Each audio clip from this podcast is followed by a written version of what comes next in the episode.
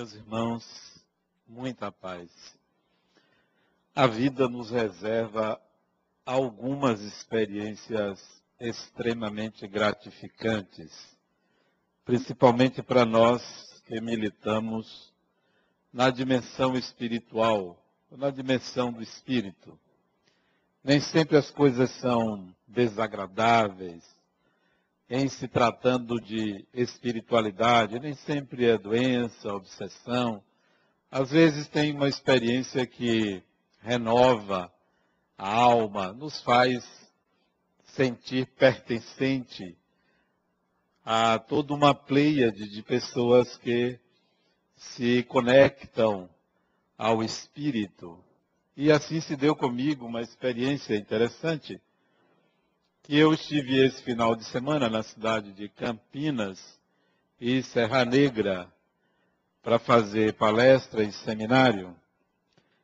E estive em contato com um casal e que imediatamente ao me encontrar com eles, eu e ela, a esposa dele, espero que ele não tenha ficado com ciúme. Acho que não, porque era uma jovem mulher. Eu estou muito velho para estar tá paquerando menina nova, nem as mais velhas eu paquero, quanto mais as mais novas. E eu disse a ela, eu te conheço, e não é desta encarnação. E ela imediatamente disse, eu fui sua aluna. E de fato, na encarnação anterior, eu fui professor. E houve essa conexão. Eu nunca tinha visto, e foi imediato, tanto da minha parte, quanto da parte dela. Foi um reencontro. E que foi muito tranquilo e feliz, porque é como se você se sentisse pertencente, conectado, participando de todo uma, um processo de evolução quando você reencontra pessoas que você conheceu em outra vida. Mas que não há necessidade de conviver de novo.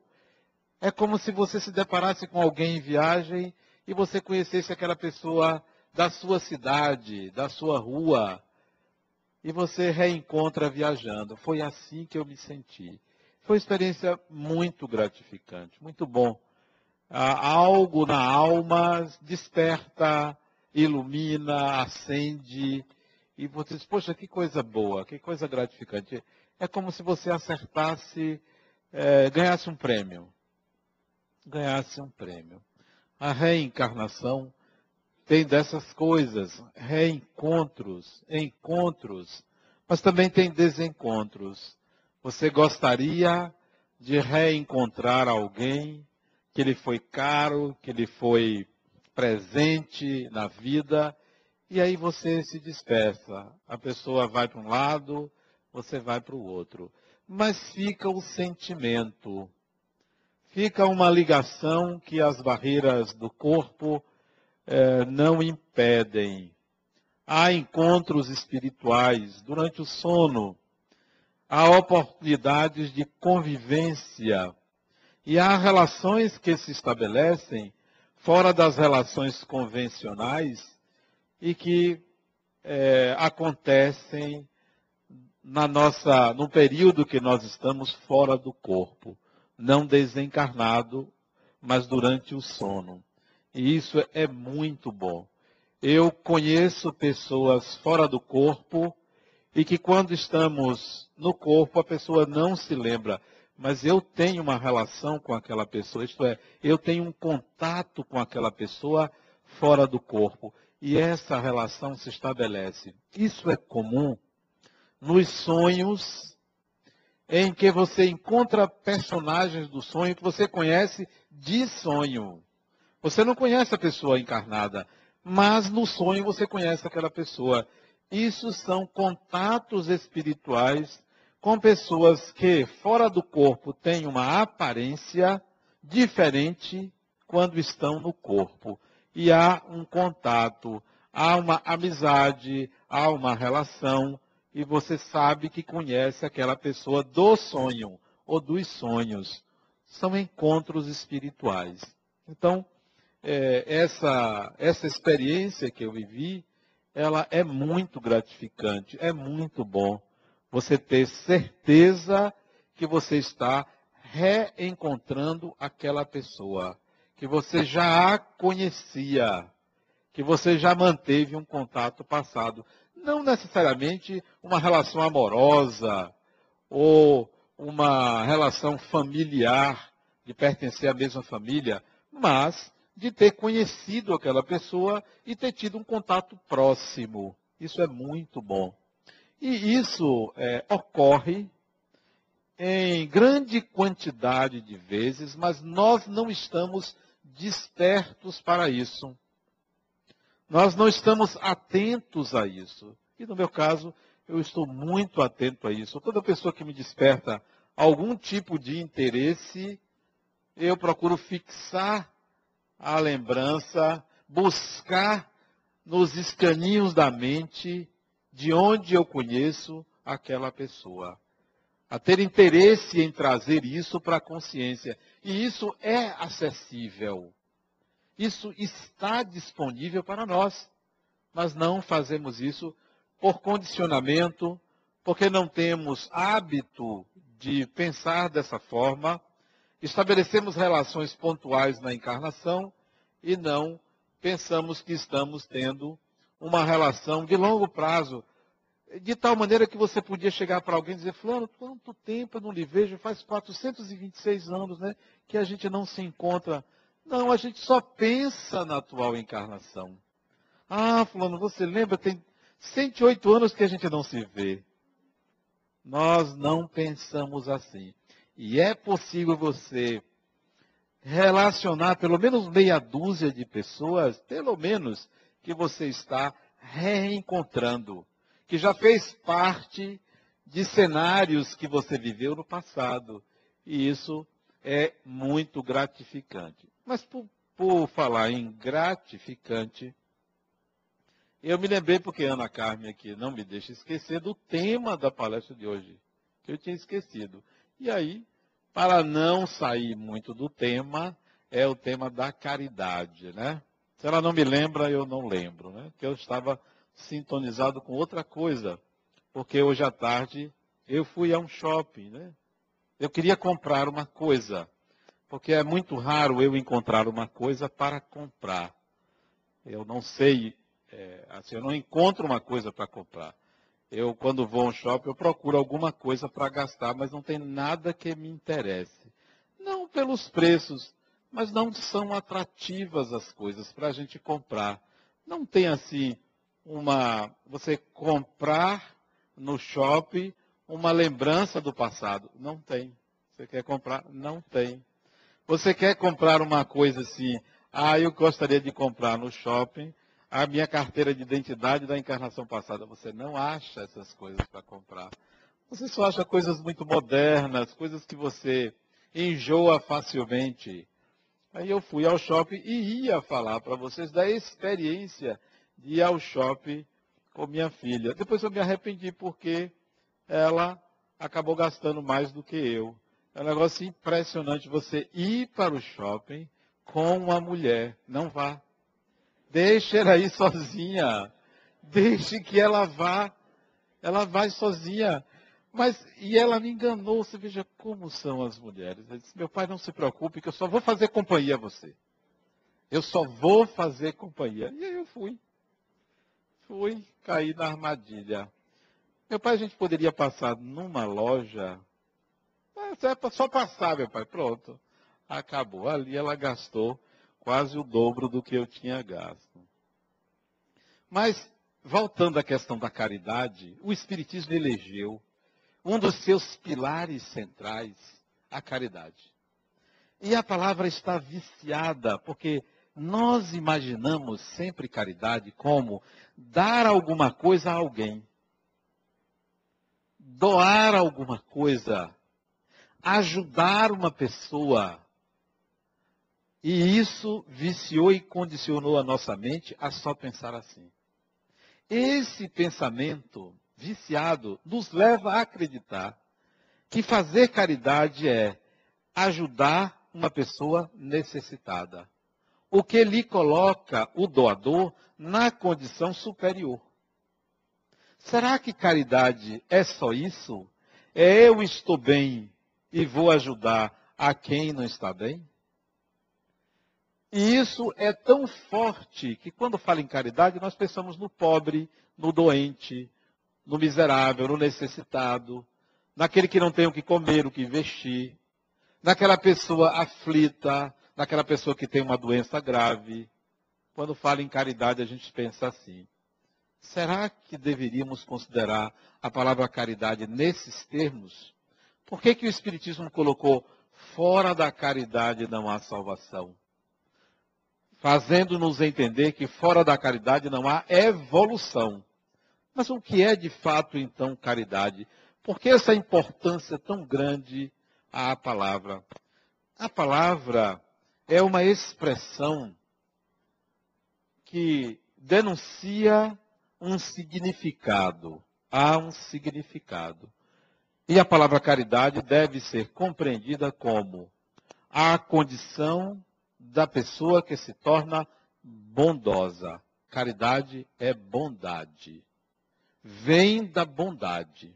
Ora, quando você pensa em bondade, necessariamente você não, lê, não é, considera que está fazendo isso por uma pessoa pobre ou doente. Bondade é um sentimento, é um estado de espírito, não é necessariamente uma ação.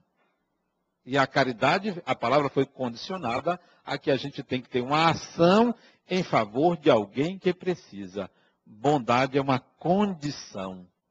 A palavra caridade deve ser compreendida como uma expressão da bondade. Opa, então vamos pensar diferente. Ao invés de eu me preocupar em fazer caridade, eu preciso me tornar uma pessoa bondosa. E que dificuldade ser bondosa. Que dificuldade abrir a carteira. Que dificuldade renunciar ao poder, ao orgulho, à vaidade. Que dificuldade renunciar ao egoísmo. Tudo que a bondade encerra é contrário ao que eu coloquei. Como é difícil ser uma pessoa bondosa. Porque na intimidade dos nossos pensamentos, ninguém sabe se nós somos bondosos ou não. Fica conosco mesmo. É algo do nosso íntimo. Aí se torna difícil porque escondemos. Escondemos o desejo de prejudicar, o desejo que a pessoa se dê mal. Escondemos que a gente se alegra quando tem alguém pior do que a gente. Quantas pessoas eu ouço como psicólogo Adenauer depois que eu descobri que a nova mulher dele não presta, eu fiquei mais tranquila, né? Então, você veja, isso é confessável no consultório, mas nem sempre isso pode ser dito explicitamente, pode ser colocado. Ou então, você tem uma doença e descobre que uma pessoa que você tem inveja tem uma pior. Ou alegria, né? A pessoa tem uma pior. A pessoa era melhor do que você, mas tem um câncer. Uh, que coisa boa, né? Isso atinge a bondade. E é difícil modificar isso. Enquanto a caridade, você pode chegar e dar uma coisa aqui, uma coisa ali, ajudar alguém aqui, ajudar. Você fica aliviado ou aliviada com a sua consciência, porque você está praticando a caridade. Mas isso é só exercício exterior. Já é alguma coisa boa, mas é exterior. O processo de autotransformação exige a construção da bondade interior. Então nós temos que fazer um percurso mais delicado. Porque ninguém sabe o que está acontecendo no seu mundo íntimo. Quando você faz caridade para alguém, alguém sabe. Você mostra sem o querer, você demonstra que faz. Mas a bondade, só você é testemunha disso. É um processo de aquisição difícil, lento, demorado. Por onde começar? Porque a caridade Você pode fazer de N formas. Vá visitar uma pessoa doente, vá a um orfanato, vá a um abrigo, doe uma roupa que você não precisa, é, dê um quilo de alimento a, alguma instituição. Isso tudo é caridade, isso você pode fazer e continue fazendo. Faz bem. Mas a construção da bondade, não, não é assim. Não é dessa forma. Porque é você com você mesmo. É algo do seu íntimo.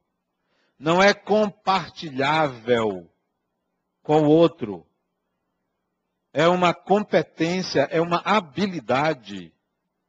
Não depende de outra pessoa, não depende de uma religião, não é uma crença, é a aquisição de uma habilidade. Por onde começar?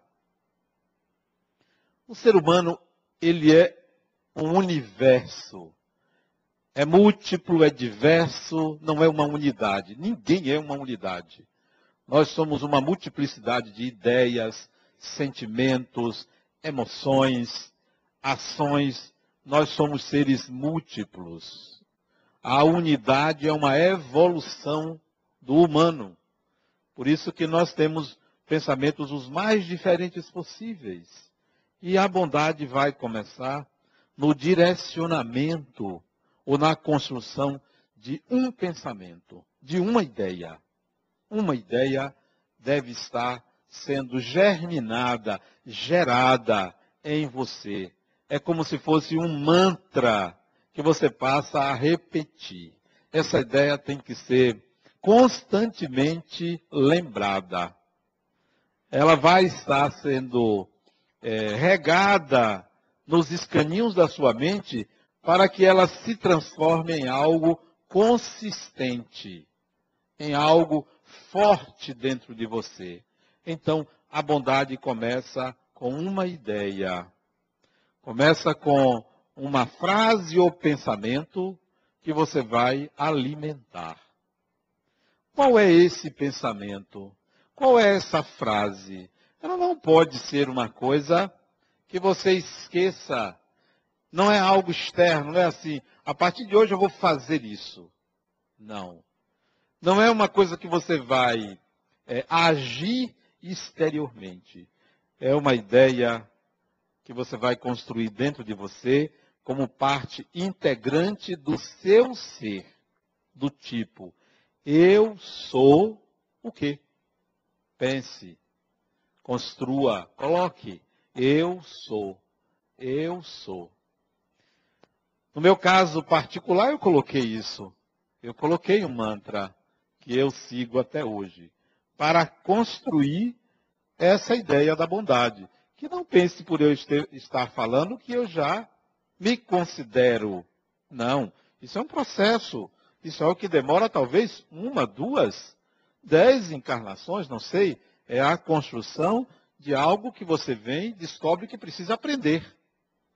E eu preciso aprender isso. Então, eu sou esse eu sou, você vai inserir um adjetivo, uma qualidade que você pretende construir. E que o desejo é real, o desejo é sincero. Então coloque, cada um coloque a sua. Eu tenho a minha, é pessoal. Eu sou, e isso aí vai ser constantemente repetido por você, mesmo que você se pegue em atos contrários a esse eu sou. Mesmo que você descubra que você está longe desse adjetivo que você construiu.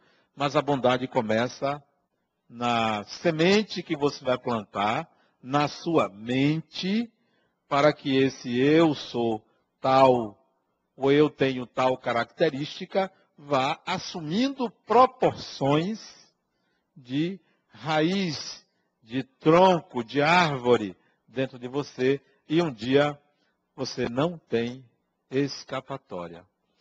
Essa experiência eu já vivi alguns anos atrás.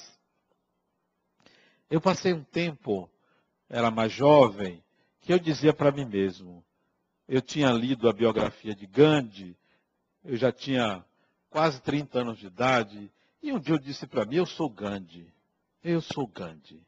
Eu agora sou como ele. E experimentei viver isso para ver se dava certo. Mas eu não deveria usar o nome de uma pessoa, eu deveria usar um adjetivo.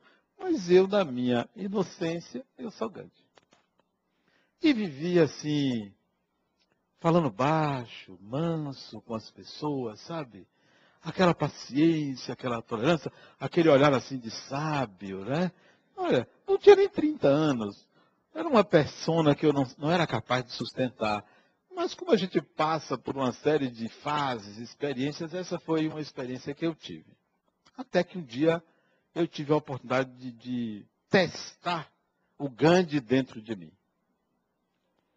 Eu tomava conta na Caixa Econômica Federal de processos de financiamento habitacional.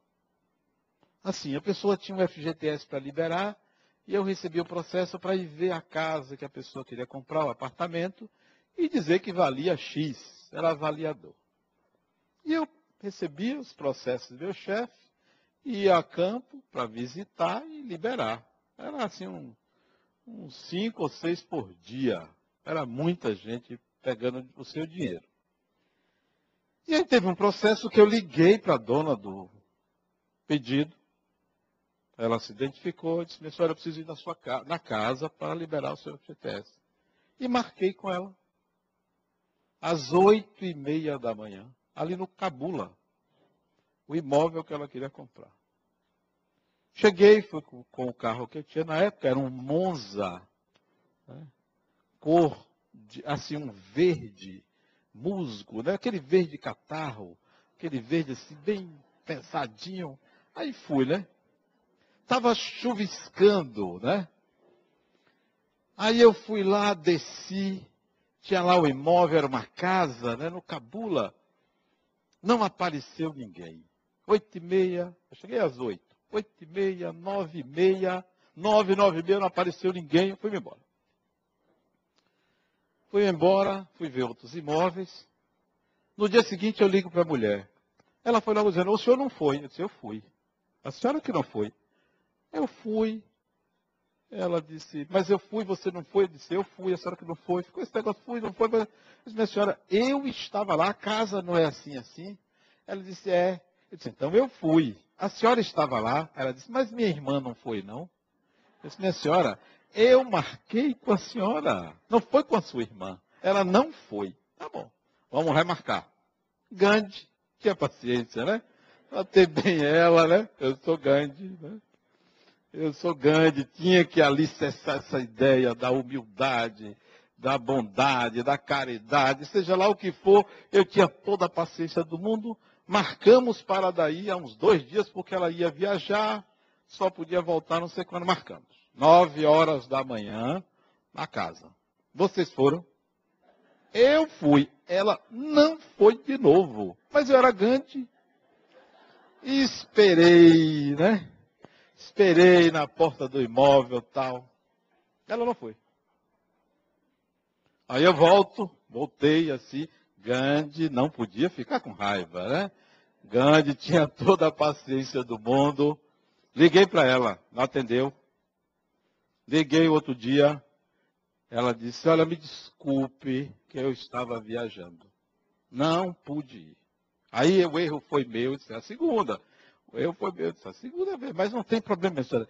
Que dia a senhora quer? Escolha. Aí ela marcou o dia. Terceira vez, fui lá. Alguém aqui foi?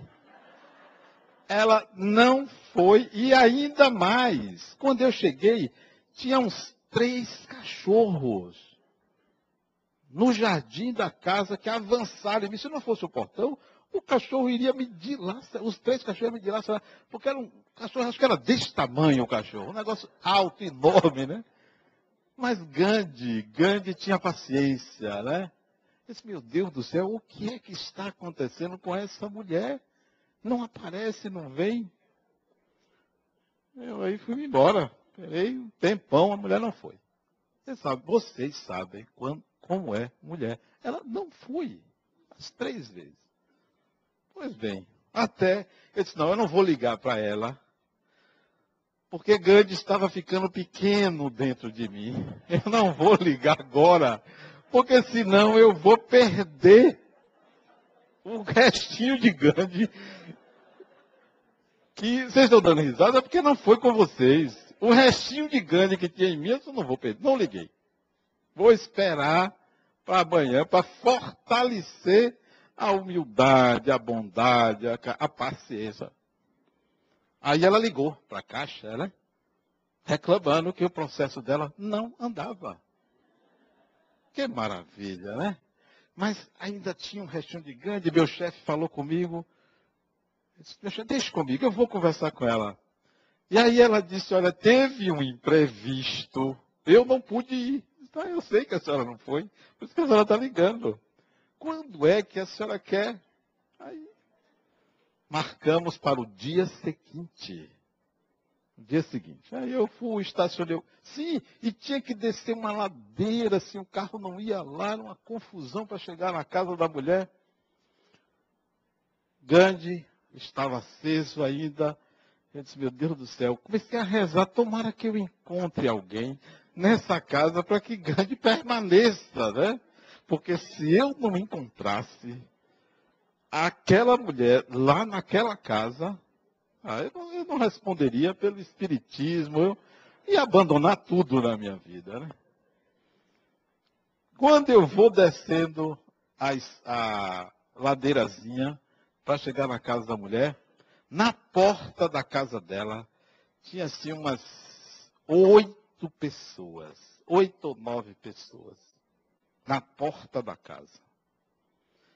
Tinha uma, uma senhora, tinha um homem, tinha filho, tinha genro, tinha, tinha umas oito ou nove pessoas na porta. Eu fui descendo, eles estavam sorrindo para mim. Aí eu não aguentei. Quando cheguei assim a uns quatro metros de distância, eu disse, quem é dona fulana aí? Né? Aí ela, uma, uma mulher gordinha, né? Humilde, sou eu. Eu disse, a senhora sabe como é que galinha morre? Bem assim. Já não era mais Gandhi falando, né? Ela disse, sei. Eu disse, como é?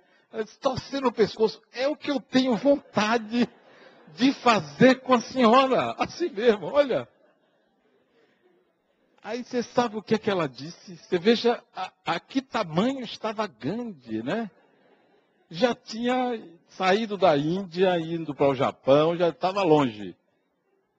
Ela disse, ah, meu filho, mas eu fiz um bolo para você. Pronto, aí acabou. Desarmou. Aí fui comer bolo, passei uma manhã na casa dela lá, conversando.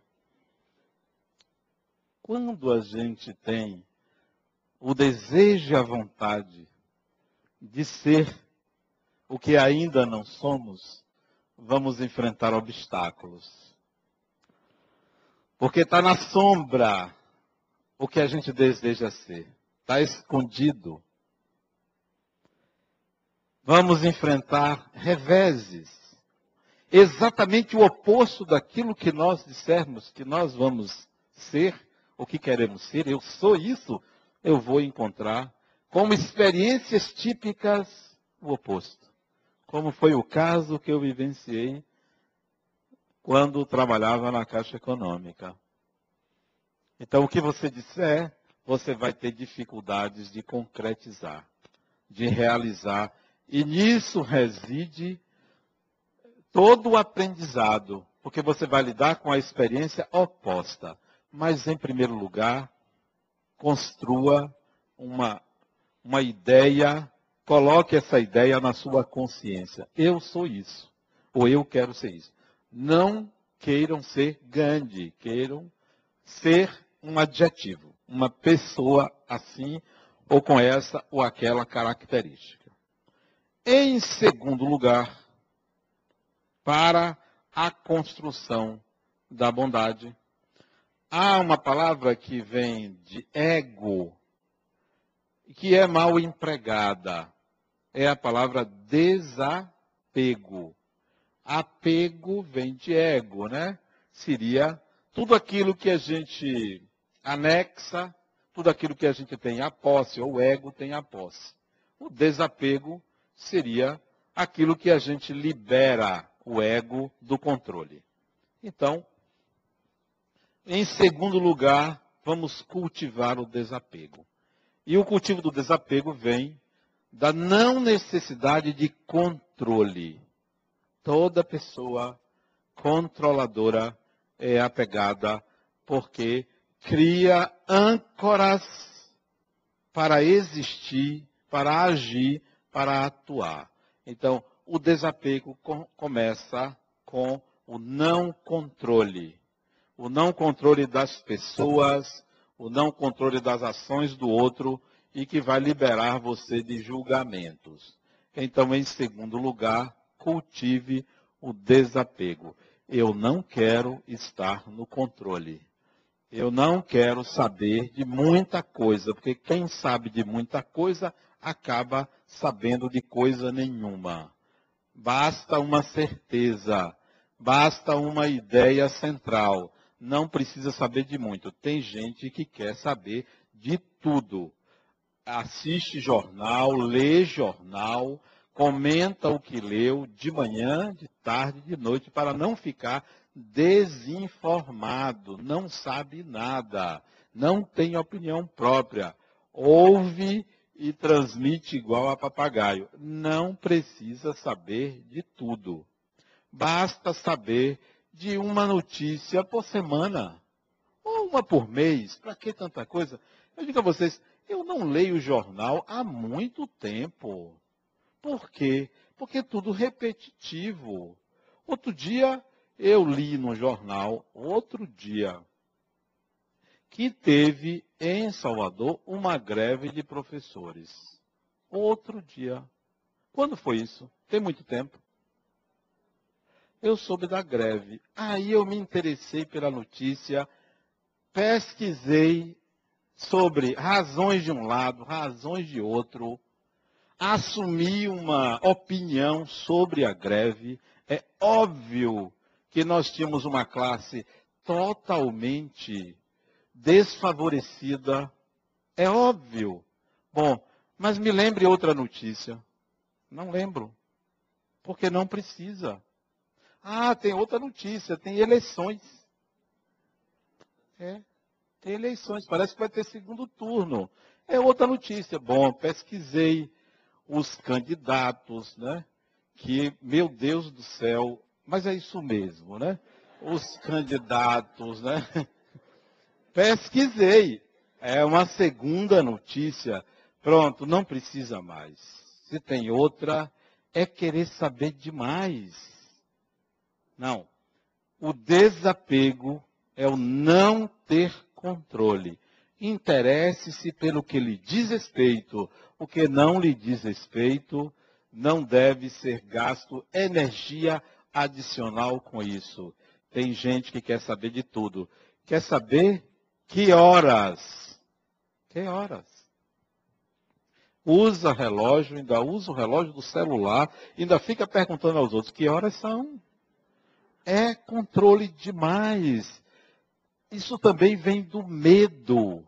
Medo de morrer, medo de acontecer alguma coisa grave Ninguém na Terra está seguro de nada. Ninguém. Qualquer um de nós pode desencarnar a qualquer momento. Qualquer um de nós. Para que essa preocupação se vai morrer? Cuide da saúde, é o suficiente. Cuide da saúde. Mas a preocupação em morrer é controle demais. É controle demais. É querer saber de tudo. É querer ser informado de tudo. Tem gente que já sabe o enredo da nova novela depois daquela outra que acabou. Já sabe. Para não ficar desinformada, para emendar uma história com a outra e compara. É um negócio impressionante a qualidade do conteúdo da nossa consciência. Uma qualidade pobre, porque nós não temos outra coisa. Eu sei da novela por causa de paciente que vem e me conta as coisas. Esse Adenauer, o que é que você estava fazendo sexta-feira de noite? Porque as ruas estavam vazias. disse, deve ser Copa do Mundo, né? Mas fulano a Copa é 2014, é 14 ou 13? 2014, não é Copa do Mundo, o que é? Ah, você não está sabendo. Não sou obrigado a saber daquilo que não tem valor significativo. Eu não vou colocar meus neurônios para ficar imaginando quem matou quem? Olha aí, todo mundo sabe, tá vendo? Quer dizer que não sabe, mas qual é do jeito? Tufão não, é? matou o quê? Maxi. Quer dizer, é gastar neurônio demais. Com que? Com algo que não é relevante para o nosso processo de crescimento. E aí sobra tempo e espaço na mente para obsessão, para pensamentos inadequados, para doenças, para falar da vida alheia, para não construir a bondade e ficar com a consciência pesada e aí dar um quilo de alimento para alguém. Como se isso resolvesse o processo de transformação. Ou então vai para o centro espírita pedir aos espíritos que resolvam. Ah, eu vou lá porque tem um caboclo lá que resolve. Disseram que o meu problema é espiritual, eu vou lá e tem um espírito lá forte, né, que resolve. Ah, eu vou lá em Adenauer, vai para o buraco. Ah, eu vou resolver o problema da pessoa? Não vou resolver. Cada um de nós deve resolver o seu próprio problema. Você pode pedir ajuda, mas a solução não compete. E solução de problema não é a eliminação do sintoma. Solução de problema é a aquisição de competências e habilidades. E no caso da bondade, adquirir isso leva tempo. Porque a todo momento você é convidado ou convidada ao oposto. Então, desapegue-se, que significa saia do controle. Saia do controle. Não, não, não é da minha responsabilidade isso, não sou eu, não me compete, a minha parte é essa ou é aquela. Então saia do controle, vai se desapegar. E a palavra desapegar não está necessariamente relacionada a não ter bens materiais, porque foi isso que a cultura nos ensinou. Desapegar e não ter bens materiais. Não. Desapegar de bens materiais é saber administrá-los, é saber usá-los. Porque quem não tem não sabe o que é ter precisa aprender a ter. Quem tem, precisa aprender a não ter e a administrar o que tem. Seria bom que todo mundo aqui tivesse muitos bens materiais. Seria bom. Não é bom não ter. É bom aprender a ter. E a gente não sabe ter. O desapego não é não ter. Como pregam muitos, o desapego é sair do controle e aprender a ter os bens materiais, aprender a dispor, aprender a gastar, aprender a usar. Em terceiro lugar, para a bondade acontecer e você alicerçar em você essa qualidade, eleja um alvo dentro de você, uma pessoa que você pretende exercer a sua bondade uma pessoa. Pode ser a sogra, pode ser a primeira mulher dele, pode ser a nova mulher dele, pode ser o ex dela. Procure a pior pessoa para ser o alvo da sua bondade. A pior pessoa para você. A pior pessoa nem sempre é uma pessoa má. A pior pessoa é a pessoa que nos incomoda. Essa é a pior pessoa. Que nos incomoda. Que dentro da gente, você quando pensa na pessoa, você quer mudar seus pensamentos. Meu Deus, me livra desses pensamentos. Essa pessoa é aquela que você não quer ver, não gosta de lembrar. Às vezes tem raiva e nas suas orações ela não está presente. Então eleja este alvo da sua bondade. Para essa pessoa, o eu sou isto ou aquilo é que deve ser dirigida à vibração, à emissão mental. Esse é o começo. É o começo. Essas três regrinhas garantem a semente dentro de você. E vejam que não é nada de exterior a ser feito. Não é uma ação, não é uma ação. É uma ação interna, não é uma ação externa. E que vocês podem continuar fazendo, podem fazer suas doações para instituições de caridade, pode ajudar o próximo da forma convencional, mas não esqueçam que ser caridoso é uma coisa e ter a bondade como estado de espírito é outra diferente. Você pode até começar com atitude externa, mas deve ir para o interno, alicerçar isso. O local mais adequado para você exercitar isso é dentro de casa. É dentro de casa, é com vizinhos, é com colegas de trabalho. São os alvos mais diretos, né? Se dentro da sua casa você tem dificuldade de conversar com alguém, meus pêsames. Porque é aí o seu desafio. É aí onde você deveria aplicar todos os preceitos éticos que você aprendeu na sua religião. É aí. Se você tem dificuldade de contato com uma pessoa, se você evita uma pessoa, é essa pessoa que vai lhe ensinar e favorecer o seu crescimento quando você conseguir olhá-la sem o sentimento que você dirige para aquela pessoa.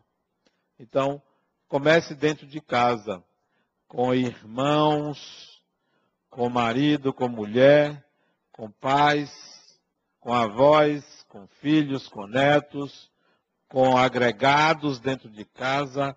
Se existir uma dificuldade, e se você disser está no outro, isso significa um adiamento.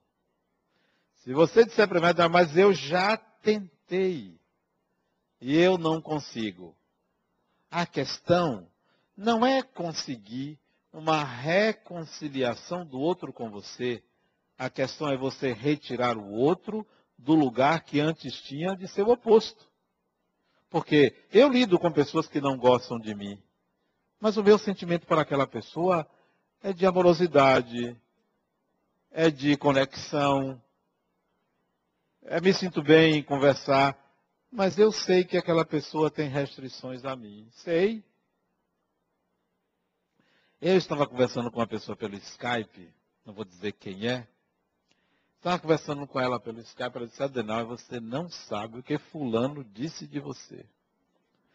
E eu, como sou uma pessoa evoluída, disse, olha, não me conte tudo, me conte só o que eu posso ouvir. Né? E ela achou que eu podia ouvir tudo e me disse tudo. Eu disse, é mesmo, fulana? É mesmo, ele disse isso de mim.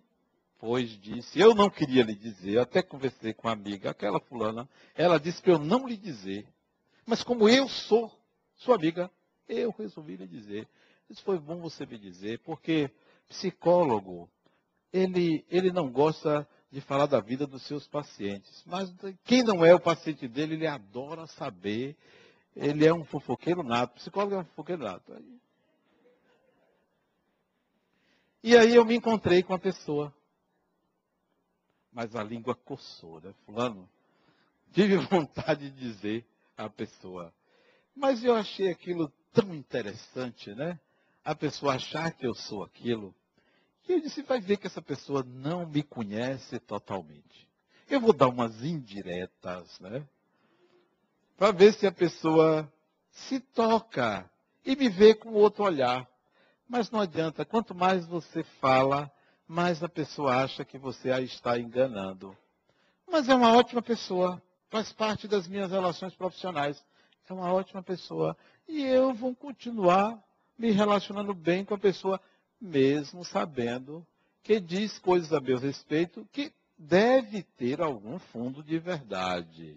Eu me conheço, deve ter, mas eu não me lembro. A gente nunca lembra quando é a gente que faz. Tire, tire a pessoa do lugar que antes você colocava como alvo predileto para os julgamentos de conduta, para os julgamentos depreciativos. Mesmo que a pessoa não queira a sua amizade, mesmo que a pessoa não queira conciliação, emita para a pessoa o oposto. É aí onde a bondade vai ter vez, vai se instalar. Não adianta a gente vir para o centro rezar, não adianta a gente perdoar os nossos inimigos quando, ele, quando a gente diz que não os tem. Não, eu não tenho inimigo. Claro que tem. Não existe ser humano que não tenha por alguém algum tipo de rejeição. É o nome atual para inimigo. Quem a gente rejeita, quem a gente não gosta, quem a gente emite algum pensamento de inadequação.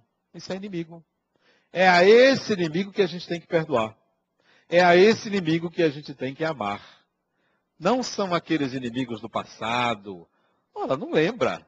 Vou ficar perdoando inimigo do passado. Se eu fiz, está feito. E se eu fiz no passado é porque mereceu. Importa é no presente. As pessoas que eu rejeito, as pessoas que eu emito qualquer inadequação, são essas que devem ser meu alvo para a emissão de bons pensamentos. Que Deus as ilumine, que Deus dê a essas pessoas saúde, paz e equilíbrio e que na minha presença gozemos de harmonia, de equilíbrio, de paz. Pronto. Isso, como eu já disse aqui uma vez, é o grande antídoto ao mal olhado, ao desejo mal do outro, a qualquer tentativa do outro de agressão a você, quando você emite para a pessoa esse tipo de pensamento. Então, caridade, em última análise, é a bondade que se exterioriza. Então vamos construir essa bondade dentro de nós. Vamos começar no lar. Vamos começar no lar. Há tempos atrás, eu recebi um recado de uma pessoa que queria fazer uma grande doação para a fundação. Aí eu me interessei. Né? Eu sou interesseiro, eu me interessei, porque eu queria fazer uma grande doação para a fundação, grande assim, na minha cabeça, grande assim, 200 mil reais, né? grande. Pequena doação é 5 mil reais. Pequena. Abaixo disso eu nem vou consumir, mas tudo bem. Aí eu soube, ó, fulano, você lembra de fulano? Fulano quer fazer uma doação para a fundação. Essa pessoa até já desencarnou já desencarnou. E eu me lembrei dessa pessoa que quando eu era estudante, não, quando eu me formei em engenharia, ele me pediu para eu assinar as plantas das obras dele. E eu assinava, olhava as plantas técnicas e assinava. E ele dava entrada na prefeitura. Eu tinha um número de inscrição. E depois de eu assinar meia dúzia de plantas, ele perguntou para mim, através de um amigo, quanto é que eu cobrava? Eu disse, nada. São plantas simples, eram bases de tanques para a Petrobras. Isso é besteira, não vou lhe cobrar nada. Ele, eu fiz isso mais durante um ano, até que ele me dispensou, porque a empresa dele cresceu muito, ele não precisou mais de mim. Cresceu muito, ele enriqueceu, e agora ele resolveu retribuir o que ele tinha feito por ele. Adenauer fulano quer falar com você. Tá bom. Aí eu liguei. Aí eu soube, através da secretária dele, que eu teria que ir lá. Não, diga, fulano que vem aqui. Não, mas ele quer fazer uma doação. A doação que eu quero dele é a presença dele. Eu quero vê-lo. Vocês vieram? Aí ele desencarnou. Deve ter vindo desencarnado. Porque encarnado não deu tempo. Não deu tempo, vi. Às vezes a gente perde tempo e não faz as coisas como deveria. Não, a grande doação não é material. A grande doação é o coração que a gente coloca a serviço de uma obra, de uma ideia, do bem, da paz. Isso é grande doação. É secundária a doação financeira? Eu quero, mas é secundária. Não é tão importante quanto você está vibrando em favor do bem. Isso é meio caminho andado. Isso abre portas. Essa é a caridade para com a vida, quando você se coloca à disposição, sempre pronto ou pronta para servir, para fazer alguma coisa, para resolver alguma coisa, para ajudar alguém, essa é a prontidão da bondade. Ó, o que precisar de mim, eu faço. Quando você toma a iniciativa de fazer, é um segundo passo. Mas tem que ser precedido do primeiro passo, a minha disposição de ajudar, a minha disposição de fazer alguma coisa. E esse fazer alguma coisa é emitir bons pensamentos para que tudo saia em harmonia para que as coisas caminhem em benefício do todo e de acordo com o plano de Deus. O plano humano nem sempre é igual ao plano de Deus, e o plano de Deus é o plano da harmonia. Então, sejamos caridosos, mas acima de tudo, construamos a bondade dentro de nós. Muita paz.